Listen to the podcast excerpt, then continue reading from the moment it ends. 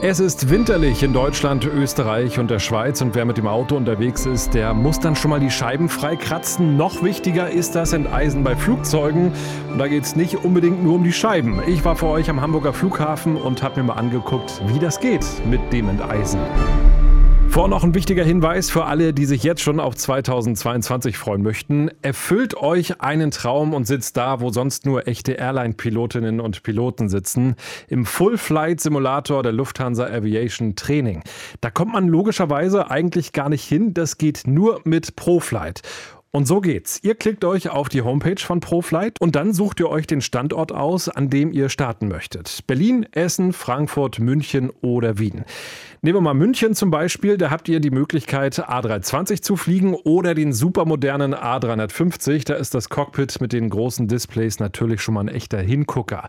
Dann anklicken, buchen und dann einen unvergesslichen Tag erleben, denn ihr werdet vor Ort von echten Piloten betreut. Es gibt ein Briefing und dann geht's los. Ihr sitzt im Simulator und fühlt euch wie eine echte Pilotin oder ein Pilot. Ich konnte das jetzt schon zweimal erleben und kann wirklich nur sagen, das ist ein unbezahlbares Gefühl.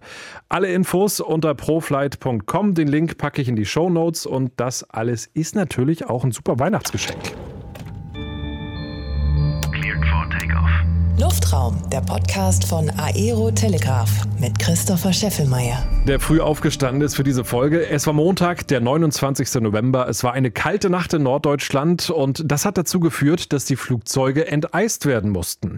Warum das so wichtig ist, das erklärt erstmal Lufthansa-Kapitän Klaus. Warum ist es wichtig, ein Flugzeug zu enteisen? Relativ klar. Es gibt äh, zwei wichtige Aspekte dabei. Eisansatz auf der Fläche bedeutet, ein höheres Gewicht. Und ein höheres Gewicht bedeutet immer natürlich eine schlechtere Leistung oder Performance und eventuell, wenn sich mehr Eis bildet, sogar so viel Gewicht, dass das Flugzeug seine Höhe nicht mehr halten kann. Das ist der eine Punkt. Und das andere ist, dass das Eis, was sich auf der Tragflächenoberfläche bildet, eventuell die Strömung stören kann. Und äh, wenn das so raues Eis, kann man sich vielleicht ganz gut vorstellen, sich dort bilden würde, könnte es sein, dass die Strömung eben nicht mehr glatt anliegt an der Oberfläche und dementsprechend auch die Aerodynamik deutlich schlechter ist und der Auftrieb des Flugzeuges. Diese beiden Punkte sind natürlich sehr neuralgische Punkte. Deswegen ist es wichtig, das Flugzeug zu enteisen. Und ich wollte von Klaus wissen, wie so ein kalter Morgen den Ablauf einer Cockpit-Crew verändert. Wichtig ist als allererstes, wenn man sich dem Flugzeug nähert, oder es beginnt eigentlich schon vorher, wenn man mit dem Auto fährt und man erkennt, oh, es ist glatt draußen, wie hat der Raureif auf dem Auto oder auf dem Crewbus, dass man schon mal mental darauf vorbereitet ist, okay, kann bei den Flugzeugen auch so sein, da geht man schon mal den richtigen Blick voran. Dann schaut man sich die Tragflächen an, muss eventuell sogar mit einer Leiter, einem Hubwagen oder mit dem Tankwagen auf die Tragflächen rauffassen, um zu festzustellen, dass da nicht Clear-Eis drauf ist. Also Eis, was man gar nicht als solche sehen kann. Nicht so ein raues Eis, sondern sehr klares Eis. Und wenn das drauf ist, dann muss das Flugzeug eben enteist werden. Das passiert eben unterschiedlich. Es passiert manchmal direkt auf der Position, bevor alle Gäste einsteigen. Manchmal passiert es auf der Position, nachdem alle Gäste schon an Bord sind. Manchmal passiert es kurz vor der Startbahn. Oftmals ist es morgens auch so, dass wenn nur Rauch auf der Tragfläche oder auf dem Stabilizer hinten ist, dass dann schon in der Nacht das enteist wird. Und diese Enteisungsflüssigkeit, wenn es nur Frost hat, halt sehr lange vorhält. Man das eben schon zwei Stunden vorher machen kann. Das sogenannte Pre-De-Icing und genau das gab es an diesem Morgen auch in Hamburg. Soweit erstmal Klaus, der in diesem Winter zum ersten Mal in Frankfurt enteist wurde. Ein sehr cooles Foto hat er bei Insta gepostet, da könnt ihr ihm folgen. Es lohnt sich. Quacks747 heißt er da. Und Klaus wird später in dieser Folge noch verraten, wo er mal mehr als zwei Stunden warten musste, bis seine Boeing 747 von Schnee und Eis befreit wurde. Jetzt aber an den Helmut Schmidt Airport nach Hamburg. Um 3.30 Uhr wird dort begonnen, in kalten Nächten die Maschinen zu enteisen. Und so klingt es, wenn die Flüssigkeit auf ein Flugzeug trifft. Eine Person steuert den LKW, eine weitere steht in dem Korb, der in der Höhe verstellbar ist, ähnlich wie bei so einem Feuerwehrwagen. Und dann heißt es richtig zielen. Für eine A320 gehen etwa 240 Liter drauf. Gesprochen habe ich mit Stefan, der ist schon sieben Winter am Flughafen, hat eigentlich Zahnmedizin studiert und ich habe ihn gefragt, was genau wird beim Pre-De-Icing eigentlich gemacht? Da werden die Flugzeugflächen von Eis und Frost äh, entfernt und dann nochmal mit Typ 2 versiegelt, sodass äh, zum Abflug die äh, Flugzeuge bereit sind und nicht nochmal enteist werden müssen. Wie lange hält das vor, wenn ihr dieses Pre-De-Icing gemacht habt? Hängt ein bisschen von den Temperaturen ab, aber ungefähr sechs Stunden. Wir haben heute minus ein Grad hier, hier am Flughafen und die Luftfeuchtigkeit ist relativ hoch. Ist das so ein typischer Wintertag hier in Hamburg? Ja, könnte man schon sagen. Ähm, wenn die Luftfeuchtigkeit hoch ist, ist die äh, Wahrscheinlichkeit sehr groß, dass auch enteist werden muss wenn die Temperaturen um den äh, Gefrierpunkt äh, sind. Worauf kommt es an, wenn man da oben in dem Korb steht? Also erstmal muss auf jeden Fall schwindelfrei sein. Das ist wahrscheinlich so die erste Hürde, die man ähm, überwinden muss. Worauf kommt es noch an? Äh, auf jeden Fall stressresistent, weil wenn etwas zu tun ist, dann ähm, kann es doch sehr stressig werden. Ist es äh, körperlich anstrengend? Körperlich äh, wird es dann anstrengend, wenn man äh, mehr als sechs, sieben Flieger machen muss.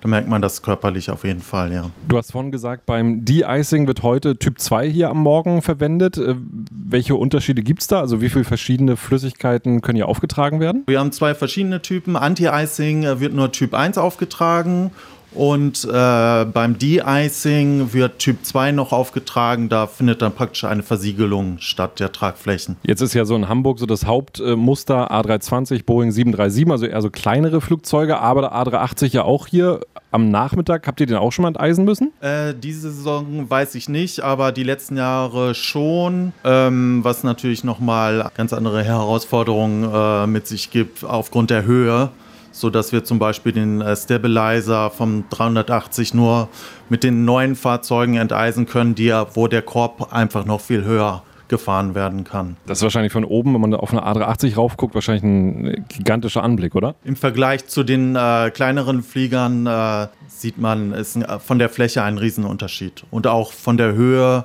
also bei dem 380er muss man auf jeden Fall schwindelfrei sein, wenn man den als Korbmann enteisen will. Ja. Soweit Stefan. Dann habe ich noch mit Roswitha Witzel sprechen können. Sie ist stellvertretende Betriebsleiterin und am Morgen war sie Supervisor. Alle nennen sie dort Rosi und ich habe mit ihr sprechen können, kurz nachdem Air France und KLM eine Enteisung für ihre Maschinen geordert haben. Wir haben es jetzt äh, 18 Minuten vor sechs. Warum wird es jetzt stressig? Weil es jetzt angefangen hat zu schneien und wir haben seit 3.30 Uhr sind wir im Dienst und wir haben Predeeist und das ist jetzt alles hinfällig und wir dürfen die Maschinen nochmal enteisen.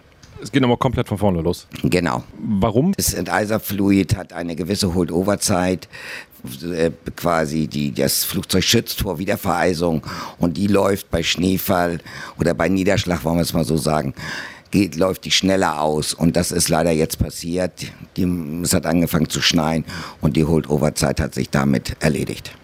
Das heißt, die Wettervorhersage hat leider nicht so hundertprozentig ähm, äh, hingehauen? Oder die Wolke war schneller, ja. Äh, wie viele Flugzeuge müssen jetzt enteist werden? Wir haben heute, glaube ich, 14 Maschinen bis 8 Uhr am Start und die werden wir auch alle enteisen. Jetzt läuft es so zum Abflug, dass erst alles anderes. Die Passagiere steigen ein, das Gepäck wird geladen und erst wenn sie quasi abfliegen könnten oder rausgepusht werden, Erst dann kommen wir zum Zuge.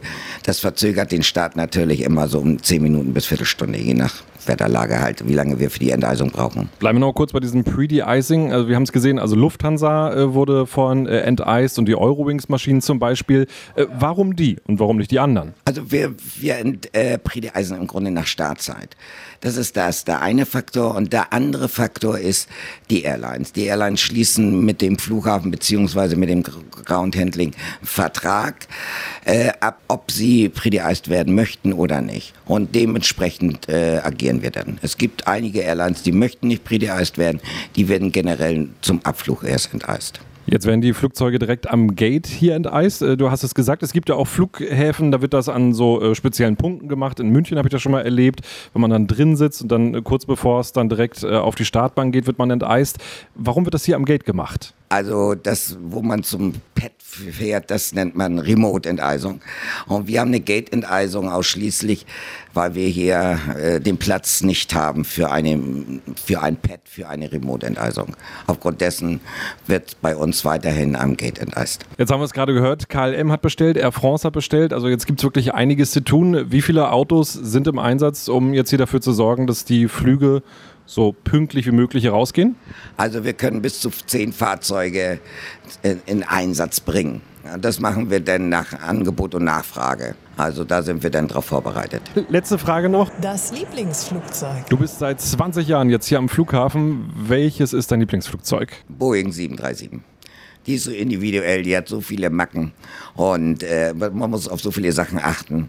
Das finde ich schon interessant. Auch beim Enteisen muss man auch auf, wo, wo, worauf muss man achten? Dass man gewisse Öffnungen nicht trifft, dass die Flaps eingestellt sind und so weiter und so fort.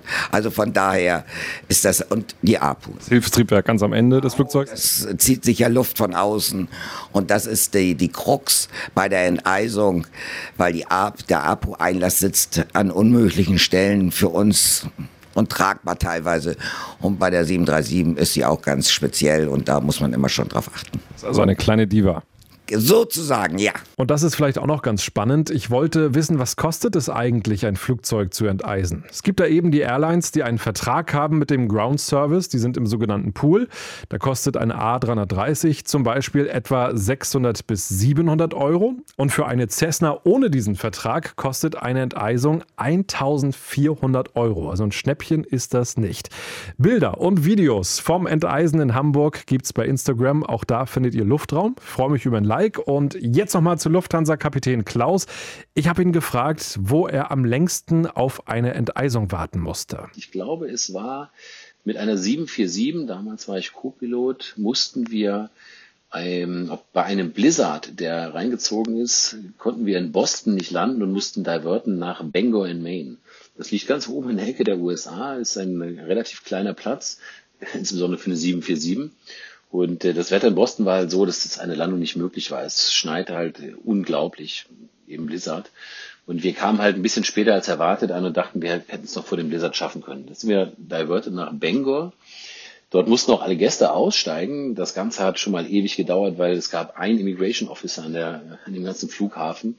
Zum Glück waren wir die Ersten, die dort äh, angekommen waren. Nach uns kamen halt noch äh, andere Fluggesellschaften, Air France oder Air Lingus. Die sind dann teilweise alle weitergeflogen oder die Gäste mussten einfach an Bord dort übernachten, weil unser, äh, unsere 747, wir hatten elf Hotels gebraucht für alle Gäste, damit die da untergebracht wurden. Wir selber wurden mit einem amerikanischen Schulbus in äh, das Black Bear Inn irgendwo da in der, wirklich in the middle of nowhere gebracht. Das war eine sehr coole Erfahrung. Und auch festgestellt, dass dieser äh, amerikanische Schulbus doch sehr eng beschult ist, aber macht ja auch Sinn für Schüler.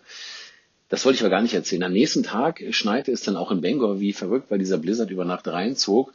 Und da das schon März war, fing es aber während des Tages schon an, gleich an zu tauen. Und jetzt lag auf diesen, diese 747 lag jetzt 10, 15 Zentimeter nasser Neuschnee. Es schneite aber nicht mehr. Jetzt hatten die aber nur ein Enteisungsfahrzeug. Und ich glaube, die Enteisungscrew hat an dem Tag so zwei bis zweieinhalb Stunden gebraucht, um diesen ganzen Schnee da zu entfernen, weil das wirklich sehr, sehr heftiger Schnee war und sehr nasser, pappiger Schnee. Deswegen, das dürfte das längste gewesen sein, was ich irgendwie beim Eisen mal erlebt habe. Da kann man dann nur hoffen, dass die Kabinencrew mal einen heißen Tee ins Cockpit nach oben gebracht hat. Das war's für diese Folge. In der nächsten Ausgabe gibt es ein A380 Spezial. Ich spreche mit einer Lufthansa A380 Legende mit Jürgen Raps. Damit ihr es nicht verpasst, am besten abonnieren diesen Podcast, am besten jetzt sofort und ich freue mich auch über eine positive Bewertung in eurer Podcast-App. Bis zum nächsten Mal. Ich verspreche, es lohnt sich. Luftraum, der Podcast von Aero Telegraph mit Christopher Scheffelmeier. Parking brake set.